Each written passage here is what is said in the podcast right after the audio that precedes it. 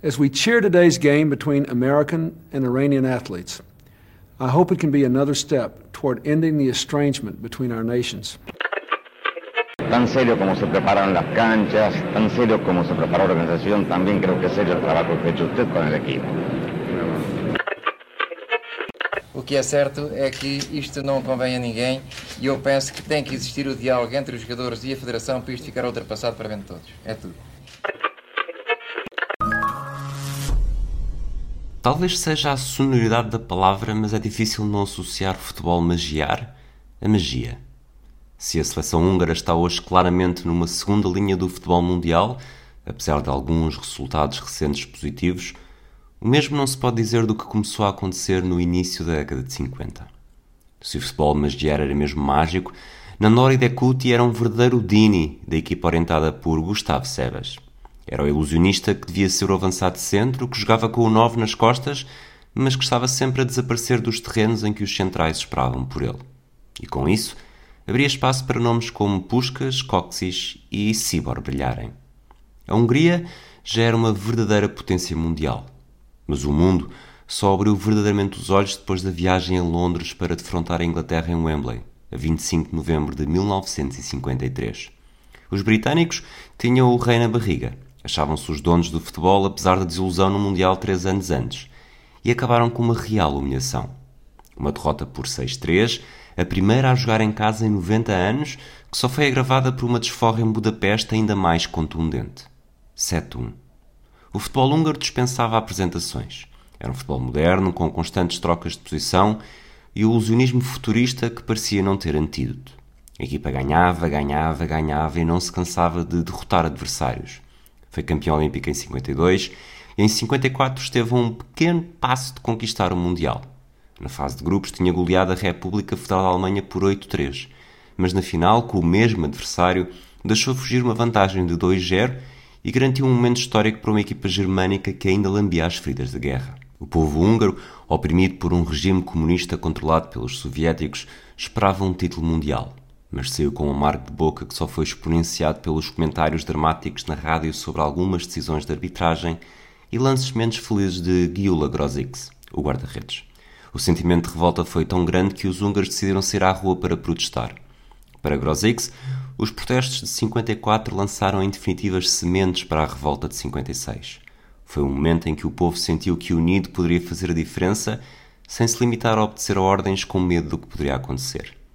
Dentro de campo, a geração de Puskas e companhia continuou a ganhar jogos. O balanço da década de 50 até 56 foi feito com 42 vitórias, 7 empates e apenas uma derrota, no jogo mais importante de todos, na final do Mundial. Pelo meio, o título olímpico de 52 e a decisão de não comparecer aos Jogos de Melbourne em 56, que ocorreram a meio da época desportiva e quando o Budapest Honved, equipa que dava oito jogadores ao plantel do Mundial de 54, lutava na taça dos campeões europeus. A revolta em Budapeste começou precisamente quando a sua principal equipa estava em Bilbao para defrontar o Atlético. O estalar do conflito afetou o estado dos jogadores, a segunda mão foi disputada em Bruxelas e, tal como aconteceu com muitos atletas que competiram em Melbourne, a decisão de não regressar à Hungria não foi tomada de ânimo leve, mas foi encarada como necessária, sobretudo depois de os tanques soviéticos terem irrompido pela cidade para restabelecer o regime satélite. O Budapest Honved foi eliminado e, sem pátria, mas com unidade de equipa, aproveitou para fazer uma digressão que incluiu países como Espanha, Portugal e Brasil. O resto é história. Puskas foi a escrever páginas de glória para o Real Madrid e não voltou a jogar pela Hungria, tal como aconteceu com Coxis e Sibor, que escolheram o Barcelona. A equipa Maravilha teve um fim abrupto e, apesar de ter conseguido a qualificação para o Mundial 58, numa campanha que arrancou com uma derrota na Noruega, não foi mais do que uma miragem do que tinha feito em 54. A campanha na fase final na Suécia terminou na fase de grupos ao perder o jogo do playoff com Gales e com uma equipa que mantinha apenas quatro elementos da geração de 54.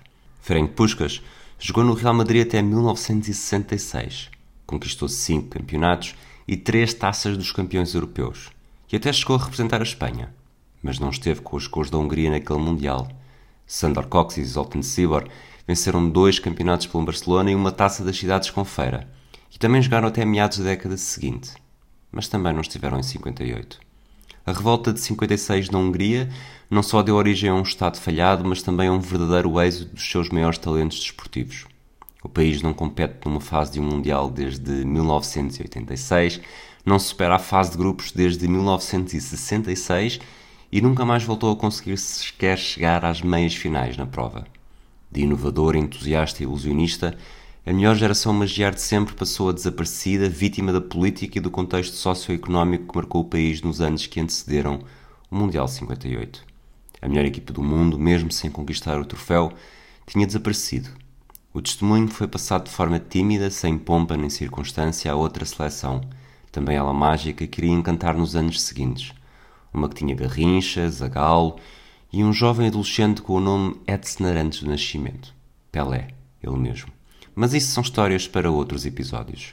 No final, o que conta são os números. A opressão soviética em 56 matou 2.500 húngaros, a esperança desportiva de milhões e a capacidade de admiração de um mundo inteiro. As we cheer today's game between American and Iranian athletes, I hope it can be another step toward ending the estrangement between our nations. Tan serio como se preparan las canchas, tan serio como se preparó la organización, también creo que es serio el trabajo que ha hecho usted con el equipo. O que é certo é que isto não convém a ninguém e eu penso que tem que existir o diálogo entre os jogadores e a Federação para isto ficar ultrapassado para bem de todos. É tudo.